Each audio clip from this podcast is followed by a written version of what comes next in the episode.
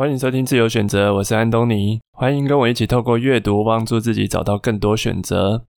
这是一个关于阅读的节目，我会分享我读过的书，从书中整理一些重点内容，再加上一些我自己的心得，希望能够透过分享的方式告诉大家阅读的乐趣。今天我想介绍的书是来自于我的一位偶像所写的，书名是《只工作不上班的自主人生》。只工作不上班的自主人生。作者是瓦基，他是热门 podcast 节目《下一本读什么》的制作人，也是部落格阅读前哨站的站长。那为什么我会说瓦基是我的偶像呢？因为他在做的 podcast 节目《下一本读什么》内容就是分享他看过的书跟读书心得。我在听了他的节目以后，觉得非常惊艳，同时想到自己也是一个喜欢看书、喜欢分享书中内容的人，所以才想尝试看看自己也做一个分享读书心得的频道。因此，这个节目可以说有很大一部分是因为它才诞生的。那么，进入今天的主题，这本书主要的内容是关于瓦基从原本在台积电工作，到斜杠建立自己的部落格跟 Podcast 的心路历程。瓦基在里面分享了很多他自己透过阅读得到的心法。他擅长把阅读后的内容内化成自己的知识，并运用在职场跟生活上。在一开始自序的地方有一段我很喜欢。瓦基提到，有很多人，他们嘴上说着满口的道理，可是却不一定能够实际去做到。这是因为知道跟做到之间有一条巨大的鸿沟。如果我们阅读书籍只是为了知道里面的知识，不曾去实践知识内容的话，那对我们的实质帮助并不大。只有当自己把书中所学的付诸实践，去实验对生活能带来什么改变，在这个时候，个人成长才会真的发生。看完这段话的当下，我觉得自己有点当头棒喝的感觉。曾经我也只是看完一本书，然后就把它放回书柜里面。我以为自己只要有看完就可以有所成长，结果隔没多久后，书中的内容就全部都忘光，更别提实际运用在生活上。最后当然也就没有得到我想要的改变。那么从这本书中，我挑出来与大家分享的重点有三个：第一个，设定十年愿景，两年封面故事。在这本书中，瓦基除了分享他透过阅读得到的许多知识以外，也引用了很多名人说过的话，当做一段开头的引言。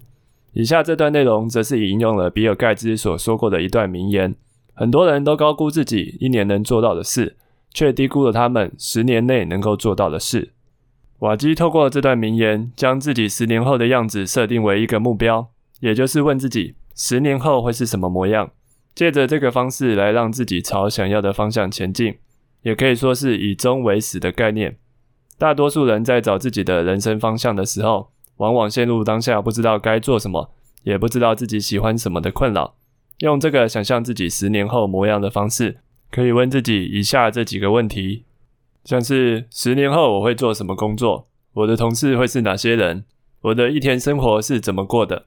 包含住哪里、穿什么、吃什么？都要详细的想出来，什么事情还可以让我保有热情和感动？借着回答这些问题，探索自己内心深处真正渴望的事物，然后往这个方向去努力。那以我自己举例来回答的话，十年后我想要什么工作？我想要一个拥有高度自由性的工作，也就是我可以控管自己的上下班时间跟工作地点，不用面对主管，可以自由选择自己想要提供服务或产品的客户。那我的同事会是哪些人？我希望同事都能够是非常优秀的一群人，每个人都能够提出自己的想法，同时包容与自己不同的意见，在良性的沟通与讨论下，最后做出对公司最有利的选择。关于我的一天生活是怎么过的，就像前面提到的，我希望能够自由选择自己的工作时间与地点。我希望的工作时间是早上九点开始到下午五点左右，地点可以在家，也可以在公司。同时，一个礼拜有两天可以任意选择自己想休假的日子，不一定非要在周末。平时工作完后，可以在晚上时间陪家人一起料理晚餐，或是出去走走。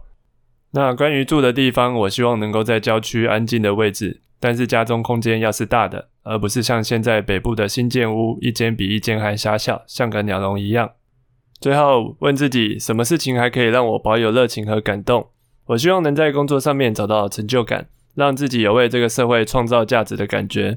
在人的一生中，除了睡觉以外，我们花最多时间的事情就是工作。只要在工作上是有热情的，我相信我就能对其他生活中的任何事物保有热情和感动。相反的，如果我只因为薪水一直做着不喜欢的工作，内心最后会严重耗损，变成一个只会等待下班和退休的空壳，也会渐渐对其他事物失去热情。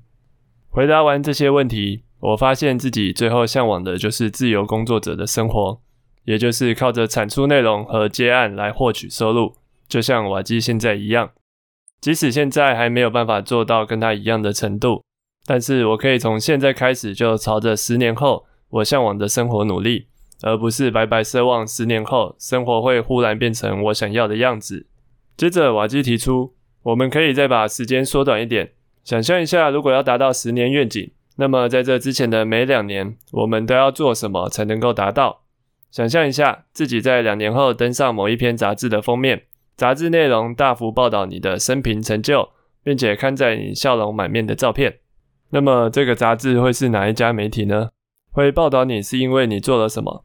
你的角色是什么？你有什么样的故事？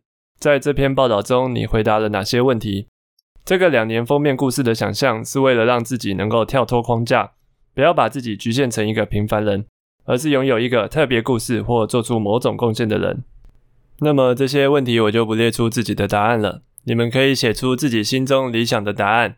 透过十年愿景、两年封面故事的练习，我们就可以对未来有一个明确的方向去追寻。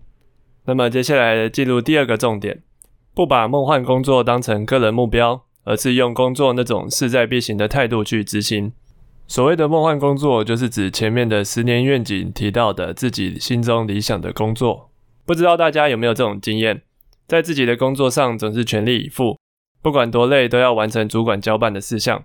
假日时也常常想着工作的事，只要工作一有新的挑战或是要学习的东西，就会努力的去把它完成。可是当遇到自己的兴趣或是培养第二专长时，总是觉得不用付出那么多心力，反正也没有人会逼迫自己，就算没有培养起来或是放弃了，也不会怎么样。这是不是一件很吊诡的事情？我们在自己不一定喜欢的工作上全力以赴，却在自己真心喜欢的事物上做着半吊子的事。也许有些人会认为，那是因为平常工作就已经很累了，因此没有心力能够专注在自己的兴趣或第二专长上，或者是因为工作有不得不做好的压力，否则就会被主管责备，或者是失去这份薪水。这些都很有道理。可是瓦基认为，要打造自己的梦幻工作，不能只是当做一个可有可无的目标。而是必须抱着跟平常正职工作时候一样那种势在必行的态度去执行，因为工作时没有借口，才能够让自己持续。我们在个人目标上可能常常会用自己没兴趣了，或是我们没有天赋等等借口去安慰自己，但是在工作上，我们总不可能用这种理由去面对，因为我们有生存的压力。那么，如果我们能够将工作时的态度拿来应用在自己的个人目标上，是不是就能够更靠近成功一些？瓦基在书中举自己当例子，虽然他的节目《下一本读什么》现在已经做到两百多集，也是热门节目排行榜的常客，但是他其实一开始对于要做 podcast 是相当抗拒的。就像每个尝试新事物的人一样，瓦基在开始做节目之前，就先对自己产生许多怀疑，像是他认为自己个性内向、声音不好听、无法炒热节目气氛等等。对于完美主义的执着，让他思考了好一阵子，才下定决心去做。而让他击败完美主义的方法，就是承认自己的不完美。没有人是完美的，所以也不需要要求自己凡事做到完美。重点是开始做才是最重要的。接着进入第三个重点：跳出舒适圈，不是为了让自己痛苦，而是为了迎向下一个舒适圈。就像我前面提到的，瓦基是从年薪三百万元的台积电主管位置离职，全心投入他的说书事业。他身边的朋友和家人都疑惑，为什么他要离开原本的舒适圈，转而投入不知道未来会怎么样的说书事业。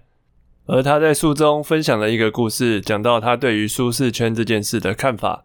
他在刚进台积电的时候，是一个十分内向的人，主要的专长在于制作简报以及文书方面的内容，可是对于上台报告却十分不擅长。每次上台时都紧张到手在发抖，讲话也越讲越快。甚至一句话重复讲好几次。他原本只认为这是内向者的特质，安慰自己不需要太勉强去做自己不擅长的事。直到他的主管发现他的状况之后，向他建议他应该多积极发言，并加强自己报告以及演说的能力，对未来的职场发展会有很大的帮助。他才决定跨出舒适圈，开始积极强化自己口语简报的能力。就在之后，经过长时间的练习及不断的参加演说比赛后，他对于公开演说已经驾轻就熟，演说反而变成他的新舒适圈。他认为，所谓的踏出舒适圈，不应该是为了让自己感到不舒服才强迫自己踏出去，而是为了一个潜在的可能性，也就是抵达下一个阶段的舒适圈。这才是值得离开舒适圈的原因。透过踏出舒适圈，不管是为了提升能力，或是得到一份更好的工作，都是值得的。那么最后来帮大家做一个整理。今天我挑出来与大家分享的三个重点。第一个重点是设定十年愿景、两年封面故事，透过模拟以及思考自己未来想要过的生活，回推回来现在的生活。让自己能够从现在开始就朝之后想要过的生活方向去发展。第二个重点是不把梦幻工作当成个人目标，而是用工作那种势在必行的态度去执行。提醒自己面对工作时的心态以及认真程度，用同样的态度去面对自己正在培养的兴趣或是第二专长，不给自己找太多借口，因为同样在面对工作时是没有借口的。最后。第三个重点是跳出舒适圈，不是只为了让自己痛苦，而是为了迎向下一个舒适圈。就算是原本不擅长的事情，只要透过有计划、有方法的持续练习，也可以成为自己的舒适圈。而在没有找到自己离开舒适圈的原因以前，不需要贸然的跳脱到下一个地方，可以一边累积实力，一边等待，等到准备好之后，再让自己跨出那一步，才能将风险降低。当然，今天介绍的内容只是书里面的冰山一角。整本书除了完整包含瓦基转职的心路历程以外，还有更多他在过程中遇到的困难和解决的方法。想象一下，放弃年薪三百万去追寻自己喜欢做却不知道未来会怎么样的事，必须要有多大的勇气跟决心才办得到？这本书很大程度的鼓励了我，我也想要推荐给目标是成为自由工作者。或者是正在斜杠中，希望能将副业转成正职的朋友，阅读完这本书能够让你收获满满。那么今天的自由选择就到这边，我们下期见，拜拜。